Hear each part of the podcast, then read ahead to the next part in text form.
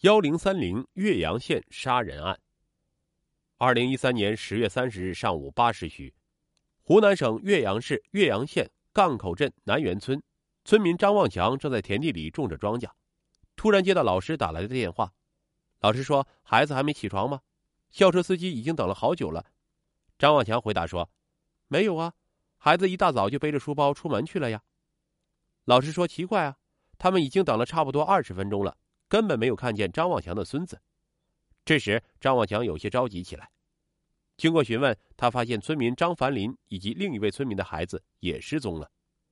张望强发动亲戚、村民去找，可转遍了整个村庄，就连各种犄角旮旯地儿都转遍了，就是没有发现孩子的影子。到了下午五时许，丢了孩子的几家人便商量着报了警。二零一三年十月三十一日，张望强接到一个陌生电话。只听见对方在电话那头说道：“姓张的，三个孩子都在我手上，三天之内给我交出九十万，别给我耍花招，我可是什么事都做得出来。”二零一三年十一月一日，村民聂明向大舅子张兴燕借车，两人约在茶楼见面。期间，聂明向张兴燕提起村子里发生孩子的失踪事件，没想到张兴燕直接从嘴里冒出一句：“那三个伢仔是我搞跑的。”话音刚落，警方就从四面八方涌进来，当场将张新燕抓获。原来，警方早就从绑匪的手机号码追踪到张兴燕，所以才让聂明将张新燕骗到茶楼，给他来个瓮中捉鳖。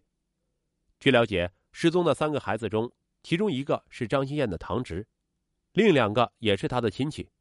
既然如此，为何张新燕还要绑架这三个孩子，并最终将三人杀害？想要弄清楚这其中的前因后果，这一切还得从最初开始说起。张兴燕，湖南省岳阳市岳阳县杠口镇南园村村民。张兴燕的父亲张才建与接到勒索电话的张望强系堂兄弟的关系，两家人是邻居。张才建一家住南边，张兴燕一家则住北边，平时抬头不见低头见。二十世纪八十年代，住在南边的张才建打算把老房子翻新一遍。房子的架构要比原先大，而且高出许多，这可急坏了邻居张旺财一家。因为农村人比较迷信，认为左青龙右白虎，不怕青龙万丈高，只怕白虎抬头望。白虎即南方，张旺财认为张才建把房子修得高高的会破坏他们家的风水，因此两家人为了这事儿吵得不可开交。但最终张才建没有理会堂哥的不满，还是把房子盖了起来。眼看着堂弟一意孤行，张旺财也不甘示弱。过了几年，到张旺财老房子重建，他直接把房子往张才建家前移了一丈多。两家人又为了这事儿吵了起来，甚至闹到老死不相往来的地步。二零零九年，张才建家要建新房，有了第一次教训，张旺财直接赶到张才建家开骂，说：“无论你们家怎么建，你们都不能把屋子比我家的屋子高。”否则，你们建一口砖，我拆一口砖。二零一三年，两人家因为地基排水的问题又扯起了皮来，闹的是剑拔弩张。二零一三年十月初，张兴燕生意亏了八万多，在和家人割麦的时候，见两家人黑头黑脸，互相冷脸，互不搭理的，张兴燕心里十分烦闷和恼火，便产生了将张旺财的孙子带离湖南，勒索报复张旺财一家的想法。二零一三年十月三十日，张兴燕以接送堂侄小文上学为由，将小文骗至车上。当时因为小文旁边还有两位小姑娘，都是亲戚，见小文上了车，他们也蹦蹦跳跳跟着上了车。原本张兴燕打算用小文勒索堂叔一家，但后来他越想越气。上午八时许，当车行至临湘市中房镇马岗村路段时，张兴燕将张某某单独叫下车。采用掐脖子和用石头砸头部的方式将其杀死，并将尸体扔在旁边一处隐秘的草丛里。此时，感觉没有退路的张金燕越想越气，担心两个女孩子会将这事情说出去。杀机已起，丧失理智的张兴燕决意将另外两名儿童一并灭口。于是，他对张某和刘某谎称张某某已经回家，并哄骗说要带他们俩出去玩。两个贪玩的孩子欣然答应。当晚二十一时许，张希燕带着已经熟睡的张某和刘某返回其在临湘的租住房内，用绳子先后将二人勒死。二零一四年三月二十日，岳阳市中级人民法院对此案作出一审判决，判处张新燕死刑。张新燕随即提出上诉。二零一四年十一月三日，湖南省高级法院对此案作出终审判决，驳回张新燕的上诉，维持原判。失去理智的冲动，天堂与地狱的距离。见到张新燕这个一九八零年七月一日出生于岳阳县杠口镇南园村的村民，却难以让我们同那种影视中穷凶极恶的杀人绑匪联系到一起。辩护律师也说，此前张新燕无论在当地还是租住地临湘，无犯罪前科。庭审中，张新燕为自己辩护：“我真的没想过要杀死他们。”提前购买不记名电话卡，拨打勒索电话也不是为了钱，而是为了不暴露自己的身份。当时他说这话的时候，神情非常认真。通过对其案情的了解，我感受到了他自闭的内心充满挣扎与怨恨，自己当时是一种失去理智的冲动。但是这些辩解都不能成为开脱绑架杀人犯罪的理由。这起悲剧让受害人家庭雪上加霜。而张新燕这个导演悲剧的人，又何尝不是为自己制造了人生的悲剧？首先，我们看看张新燕供述他如何杀害张阳阳时，就知道该犯的手段是何等残忍，情节是何等恶劣。被告人张新燕杀害三名儿童时，先是掐被害人脖子，然后用石块砸被害人头部。作为一名毫无反抗能力的儿童，受到这样的打击，必死无疑。被告人张新燕的犯罪动机卑劣，目的明显。被告人张新燕为了自己的一己私欲，为了钱财，他不惜绑架自己的三个侄儿侄女，可见被告人的目的是勒索钱财。另外，被告人张新燕家与张某某的爷爷有点隔阂，张新燕既起意报复他人，不顾与被害人是亲属关系，也不顾死者与他是否有恩怨，足见其动机卑劣。被告人张新燕的主观恶性极深，人身危险性极大。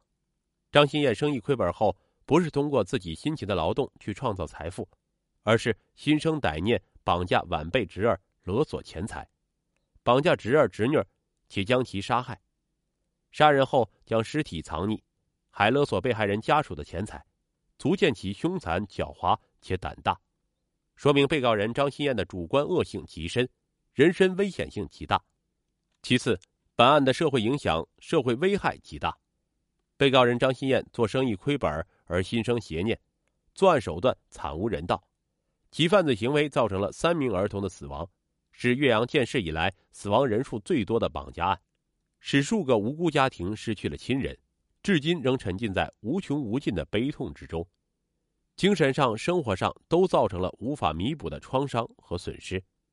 案发时正是上学期间。严重影响了岳阳的教学程序和社会安定。该案发生后，在全国造成了极为恶劣的影响，被省公安厅列为督办案件。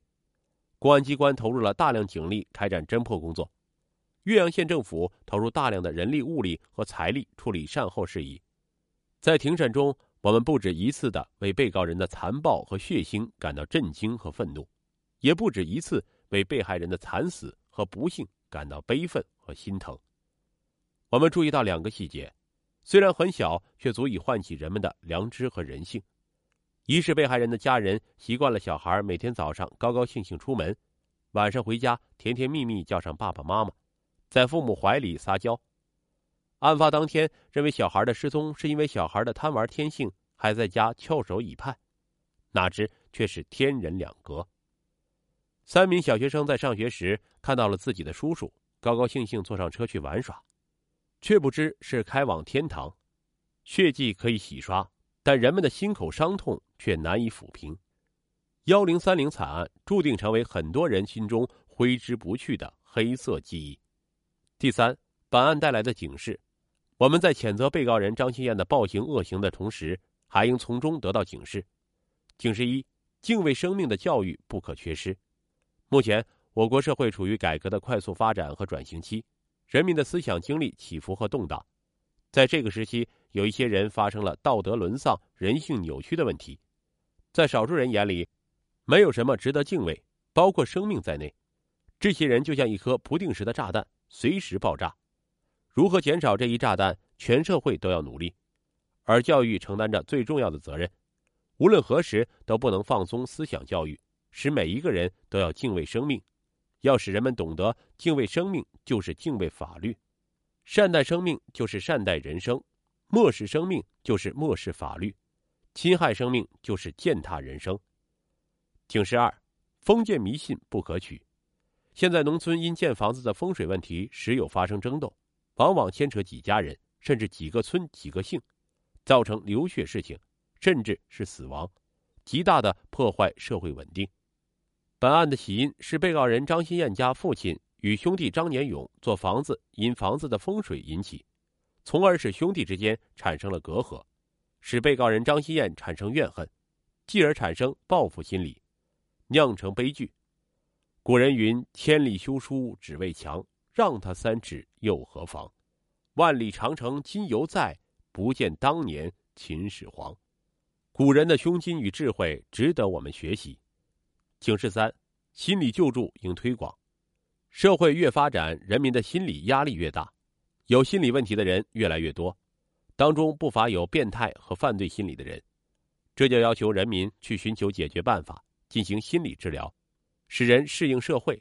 特别是对于有犯罪心理的人而言，能起到早发现、早预防的作用。被告人张新燕从小不喜欢与人说话。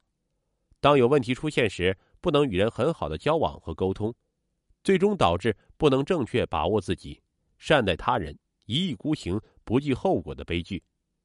张兴燕实施绑架并杀害人质，主观恶性特别深重，手段特别残忍，情节特别恶劣，后果特别严重，得到了法律的严惩。